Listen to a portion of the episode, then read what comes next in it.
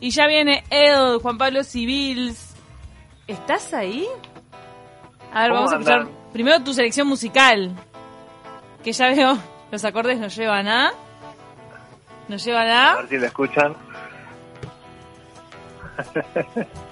Elegiste Nuestro una intro de larga. Nuestro psicólogo de cabecera. Hoy vamos a hablar de lo que aqueja a las grandes celebridades. A ver. Viviría como él si yo fuera Maradona frente a cualquier portería.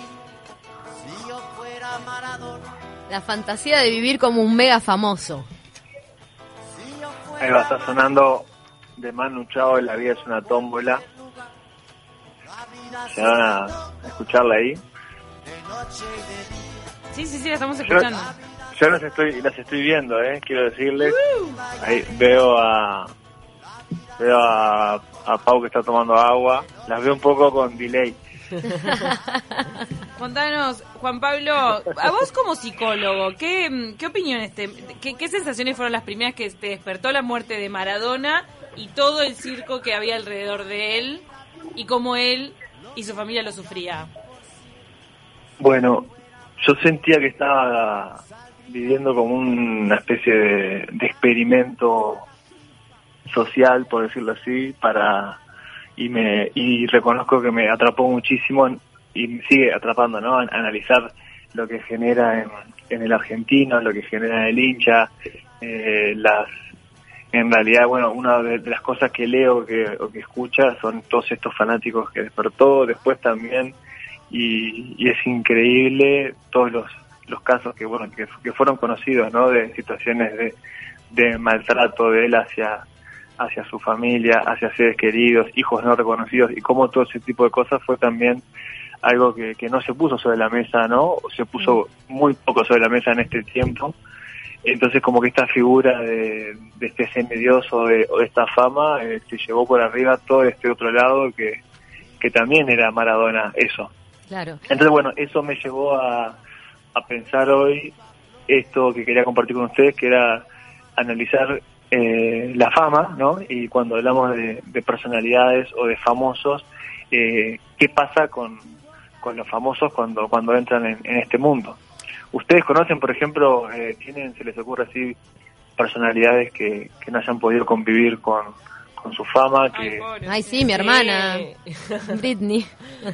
A Britney, claro. ¿Dónde No, está Britney Spears? yo pienso en Brad Pitt, que también tuvo tremendos problemas de adicciones, este, depresión. Michael Jackson. Eh, uno de los casos bastante icónicos es Robert Downey Jr. Él estuvo roto, rotísimo Sí. en clínica. Y la Sí, pelirroja esta que hizo la de las hermanas. Lindsay Hay un montón. Lohan. Lindsay Lindsay Lohan. Lohan, pobre. Pero, Juan Pablo, ¿cómo te parece que afecta justamente a, tu, a, a- a tus pacientes, que son adolescentes la mayoría? Eh, ¿Cómo afecta una, la imagen de una persona tan exitosa y tan famosa que a su vez tiene tanto para cuestionar en su vida personal? Uh, es una buena pregunta. En realidad yo creo que afecta en el sentido de, esto que estábamos hablando, bueno, cuando hablamos de, la fama o cuando hablamos de el reconocimiento, tenemos que entender que detrás de esta imagen que se puede mostrar, que es muy artificial, ¿no? Que es algo totalmente cargado de, narcisismo, de, de, de un ego totalmente exacerbado, detrás de eso hay una persona humana eh, con errores, con un montón de, situaciones de metidas de pata que, que creo que hay que ir al humano que está atrás de esa persona famosa que muchas veces ponemos en un pedestal o, o llevamos a, ir, a idolatrar. Claro. y que pero- esas personas, a mí lo que me generó en el caso de, de Maradona, que es lo que todo el mundo estaba comentando, eh, el tipo mu- murió solo, ¿no? O sea, eh, solo en el sentido, bueno, si bien realmente murió solo, murió totalmente alejado de, de sus afectos, de sus seres queridos. Entonces, alguien que, que generó todo lo que vimos después en el velorio, en el entierro, de gente llorando, gente, millones de ar- argentinos en las calles, bueno, ese cariño supuestamente que él recibía, eh, a qué punto una persona puede emocionalmente eh, sostenerse con eso, hasta qué punto una, una persona mentalmente puede mantenerse equilibrado con eso, porque lo que le terminó pasando a él, por poner un ejemplo, fue que terminó solo, eh, aislado, se comió por, como decían por ahí, ese personaje de, ¿no? De, de, de creerse que era eso que la gente le reconocía o ese Dios. No, Y pero puertas adentro, puertas adentro sos un ser humano con tus fantasmas. Sí. No, y él, Claro. y él también lo dijo en alguna que otra entre- entrevista, ¿no? El hecho de, de encontrarse con la droga y de cómo eso afectó tan negativamente en su vida. Exacto, o sea, saber, a ver, eh, yendo a esto de la fama, ¿no? La fama es reconocimiento, ¿verdad? Eh, el reconocimiento no, no es malo, a ver, eso está bueno también transmitirlo. El reconocimiento en cualquier plano de la vida es algo espectacular, es reforzar algo que está bien. El tema es cuando este reconocimiento hace que uno se convierta en una figura popular. Bueno, ustedes tres también pueden reflexionar sobre, sobre cómo lo manejan ustedes. Ustedes tres son referentes de medios de comunicación locales, locales e internacionales, podemos decir también. Y no nos dejan Eh, caminar por la calle. y, Sí, no hay y- y co- y cómo gestionan, no, pero hablando en serio, cómo gestionan ustedes, bueno, eh, este reconocimiento, esta fama, el compartir o no eh, intimidades de cada una de ustedes, eh, exhibir o no cosas que tienen que ver con su vida. Bueno, esto está estudiado de que cuando uno no puede gestionar esta fama, puede caer en situaciones de, bueno, mucho estrés, mucha ansiedad, mucha depresión o, en el caso que estamos hablando ahora, consumo de drogas o situaciones que terminan lastimando a la propia, a la propia persona. ¿Sabes la diferencia? Mi- Mira, lo que te voy a decir, eh, esto lo aprendí con un colega, con Pepe Sena. Gracias, Pepe, por dejarme esta enseñanza una vez. Pepe Sena es un gran periodista que, con quien compartí muchos años en Subrayado. ¿Y sabes lo que nos pasó una vez? Fuimos a cubrir unos festejos de Peñarol que se armó tremendo tole-tole acá en, acá en 18 de julio. Eh, estábamos juntos, Pepe y yo. Y al otro día se nos criticó muchísimo la cobertura. Después, eh, mucha violencia, corridas, balas de goma. Ta. Eh, entonces alguien se le acercó a él el día después y lo criticó por la cobertura que había hecho eh, subrayado de, ese, de esos festejos que derivaron en, en debacle total. Yo no sé si no fue el día que terminó el, el microondas famoso que terminó en, en una vidriera. ¿Se acuerdan? Un Sí, microondas sí, que sí. tiraron adentro, creo que de la Suprema Corte o algo así. Eh, y entonces Pepe le dijo, le dijo a la persona que lo criticó, ¿vos de qué laburás? Y le dijo, soy contador, ponele. Y si cuánta gente ve lo que vos haces. Dos personas, Ah, tres. Si tengo cinco clientes, tal vez, a los que les hago la liquidación de fin de mes. Pero más nadie. En cambio, a la persona que trabaja en los medios de comunicación, su trabajo, para lo que trabaja, para lo que ejerce un montón de esfuerzo y sacrificio durante muchas horas, está totalmente expuesto a la crítica y también a los halagos. Y pila de veces hay más críticas que halagos. Eh, no. Eh, Esto puse el ejemplo de, estos festejos que justo de- derivaron en varias críticas, pero hay comunicadores que salen al aire eh, en programas que son defenestrados en redes sociales, pero defenestrados, y sin embargo siguen adelante. Eh, algunos para bien, otros para mal. Hay, hay unos que, que agarran las críticas y las usan a favor, como diciendo, ah, soy así de polémico, ¿viste? Y puedo seguir, y puedo seguir. Y a esos a veces les va muy bien. Y después hay otros que quedan heridos o, o malheridos y tratan de seguir como pueden con todas esas críticas. Pero tiene que ver con la exposición del trabajo de uno. Mm, de Cómo mm. hay tantos ojos mirándolo y tantas cabezas y tantos dedos fáciles de tecle- que, que teclean fácil en las redes sociales para, para darle para atrás a esa gente. Hoy, hoy por ejemplo, Ceci preguntaba esto de- del mundo adolescente y de, bueno, cómo vienen estas figuras de fama. Eh, no tenemos que olvidarnos o, o desconocer lo que son los, los youtubers o, bueno, otro- estos famosos también adolescentes para estos perfiles de, de edades donde, bueno, acceden a la fama o acceden a este reconocimiento eh, de un día para el otro, ¿no? Y tienen, gracias a las redes, una difusión que, que es eh, impensada capaz hace unos años en, en otros medios más tradicionales. Hay un estudio Ah, bueno, eh, que, que hizo la, una universidad en Australia que lo publicó el New York Times, que lo que hicieron está in- interesante porque en realidad no, no tiene mucha validez científica, obviamente, pero lo que hizo fue, eh, entre el 2009 y el 2011, estuvieron investigando eh, los avisos fúnebres. ¿tá? Entonces estuvieron revisando a qué edad promedio moría como una, una persona, hombre o mujer, y a qué edad promedio moría una persona, hombre o mujer, pero siendo cantante, siendo actor, siendo músico, podríamos decirle famosos, entre comillas. Entonces arrancaron a, a sacar conclusiones que, insisto, no son no tienen la validez científica como para hacer una investigación, pero sí nos tienen una hipótesis que está interesante, que era que aquellos artistas morían antes, o sea, tenían como expectativa de vida, si quieren llamarle, eh, morían más jóvenes que otras personas. Entonces, esto nos lleva a la pregunta, que es lo que quería conversar con ustedes hoy sobre esto, de, bueno, si gestionar esta fama, ¿no? ¿Cuál es la clave para gestionar esta fama?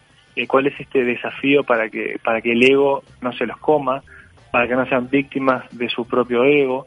¿Cómo hace entonces una persona si se convierte en famoso, si es reconocida, para no caer en ansiedad, en depresión, en estrés? Yo tengo una Y teoría la gran- de ratón. A ver. La gran conclusión o lo gran, como el gran eh, antídoto para esto es el entorno, eh, la familia, eh, los pies en la tierra, como hay muchos casos también de, de personalidades reconocidas y que han logrado fama y que se han mantenido en este entorno, en donde te dicen que sus, sus, sus claves o, o sus grandes pistas para no comerse ese personaje fue el entorno. Un ejemplo, por ejemplo, eh, supongo que todos lo conocen, Manu Ginobili, deportista argentino, Mm, basquetbolista que ganó todo, él, Capo. y lo, te- lo tengo por acá anotado. En la dice- NBA.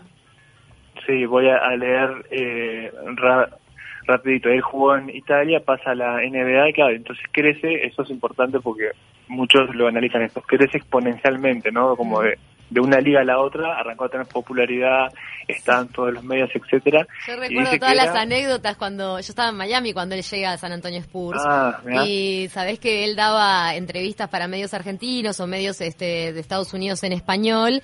Y una de las cosas que él contaba era cómo, o sea, él, el primer contrato era de un millón de dólares y un apartamento al que se fue a vivir con la novia. Ah, Que uno lo mira de acá y dice, ¡fa! Te hiciste millonario. Pero cuando él llega, él era el pobre de la NBA porque convivía con, ya que- con todo lo que tenían casas de, no sé, 20, 200. 30 millones de dólares. Entonces era como diciendo, tenía mi millón, pero era pobre en el entorno. ¿Cómo cambia la perspectiva, Todo está no? relativo. Sí.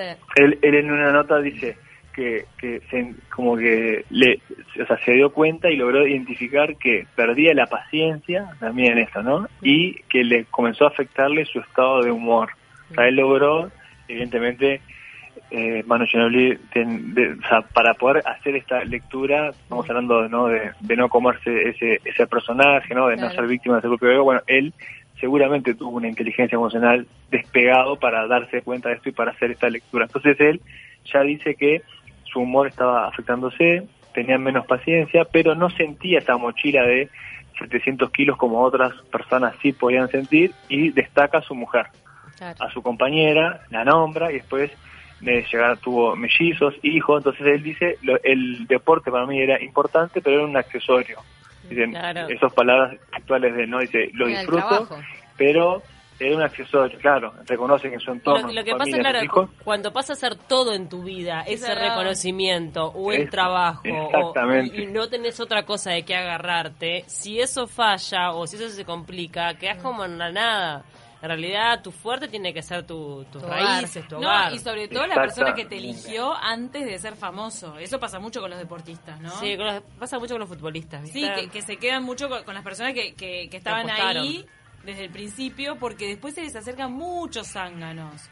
Muchos. Hay otro caso a mí que me, me- también me, me- cuando lo conocí me deslumbró totalmente por todo lo que generó de- y me impactó muchísimo, que es el caso de Oscar Pistorius, Ah. este deportista Sí. sudafricano. Hoy casi lo nombro, nace- estamos conectados, casi lo ¿En nombro al principio por- porque es el Día. Internacional de la Discapacidad. Polémico. Correcto. Nace, nace sin, si- o sea, nace con una discapacidad, tienen que apuntarle la- a- la- las dos piernas para comentarlo brevemente, para que, por si la gente no lo conoce. Sí. y él eh, logra competir en atletismo, gana un montón de medallas, reconocimientos. Se decía que en Sudáfrica, después de Mandela, él era de las figuras más reconocidas, más queridas y más aceptadas por todo Sudáfrica. Y él logra algo que fue impensado para el deporte mundial, que es competir en los Juegos Olímpicos teniendo una discapacidad. Él competía siempre en los Juegos Paralímpicos. Si recuerdan, en Londres 2012 logra, va a un juicio, apel, porque obviamente cuando quiso competir le dijeron que no, porque dijeron que él tenía ventaja, ya que corría con estas piernas de fibras de carbono. Entonces él apela a ese juicio, lo gana y logra competir. Está en este momento y al año siguiente, en 2013, un 14 de febrero, mata a su novia Sí. en un episodio que fue muy Horrible. Confuso en su momento, después se pudo probar, bueno, hoy él está preso todavía por esto, él alegó que en realidad que le había confundido con un ladrón, y cosas. Hay, hay un libro muy interesante si quieren profundizar sobre el caso de él, pero bueno, en él está interesante entender esto, ¿no? Él vivió durante tanto tiempo con esta mochila y con esta presión de, primero con su discapacidad, segundo con esto de, de ser la figura que Sudáfrica eh, veía en él, como eh, él era el, el- el ejemplo de la resistencia, de la resiliencia, de, la, de, de sobreponerte a una adversidad, etcétera. Y hoy y miren cómo termina. O sea, por supuesto que no todos los que pasan por esto terminan cometiendo una atrocidad como esta, ni que hablar. Pero en un caso en donde no está o no tiene un entorno que lo sostenga o emocionalmente no está preparado para esto, puede desencadenar en que termina en quebrando. Totalmente. El caso de, de este deportista me parece que también nos da pistas de, bueno, el poder, la fama, no, no la supo gestionar. Claro. Entonces el, el entorno, subrayado el Esa entorno. frase, sí, El lo primero es la entorno. familia. Lo primero es la lo- familia. sí, otro, amigos, día, todo. otro día les cuento mi teoría de ratón porque nos quedamos sin tiempo. Pero me parece que también eh, las, las profesiones que te dan la posibilidad de presentarte ante esa masividad de público de forma auténtica te salvan bastante porque muchas veces las personas generan personajes acerca de tu propia manera de ser. Entonces, quien ya arranca ese camino por cómo es y no por un personaje, muchas veces en Hollywood eh, se hacen famosos por el personaje de una película que Ah, de repente re. no tiene nada que ver con ellos. Entonces, claro, Un comediante, ponele. lidiar, claro, lidiar con algo que, con, con el personaje y no con tu propio ser, creo que debe ser más desafiante todavía. Eh, Juan Pablo, muchas gracias por hacernos reflexionar sobre todo esto. Bueno, y las miro por acá, espero vernos presencialmente pronto. Un saludo y estamos, estamos por acá. Te mandamos un beso grande, gracias. Gracias. Qué bueno verte, Pau. Arriba. Ya las había visto, perdón, pero bueno. Es verdad. Ya viene, ya viene Gabo Mautoni que va a hablar del cuaderno de Tommy, que es esta película que está entre las más vistas de Netflix. Vamos a estar en contacto con el director y con el actor.